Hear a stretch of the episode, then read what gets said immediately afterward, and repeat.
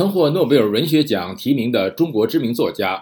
往事并不如烟》一书作者，当年被中共打成头号大右派的张伯钧之女张怡和，日前在社交媒体上宣告自己遭到中共当局禁止出境，成为国家囚徒，不得跨出国门一步。同时附上一张前苏联异议人士、诺贝尔文学奖得主索尔仁尼琴在五十年代被流放到劳改营的照片。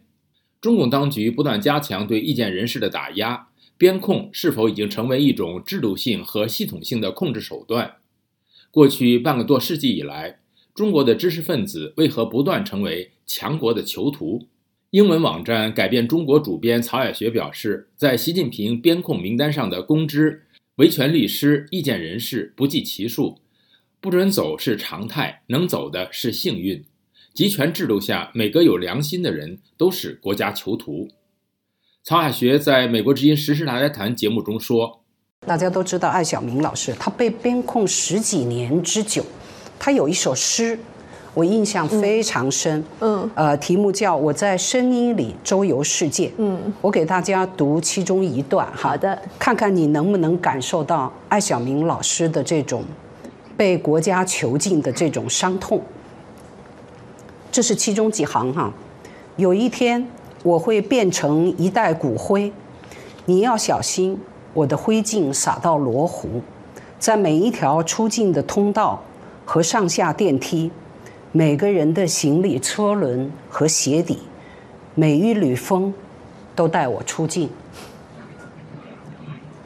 嗯。所以艾小明老师是十几年都没有出，呃，都已经被限制的。那么我知道很多好几个人权律师，嗯，呃，他们也都是十几年都不能出境，都不能出境，包括唐吉田律师啊、江天勇律师啊、李和平律师啊，真的很多。对对对，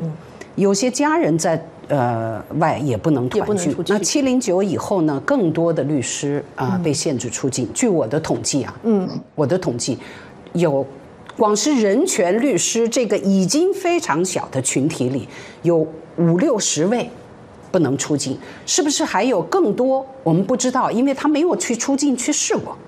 光是我们知道的就有几十位之多。那么我们知道啊，去去年还是前年，唐吉田律师他的女儿在啊日本重病，然后呢啊病危，应该是就成了植物人那样，他要去看他女儿见面。呃，不让他在机场被拦下来。那么我们还知道，去年的时候，郭飞雄，郭飞雄啊，也是一个著名的那个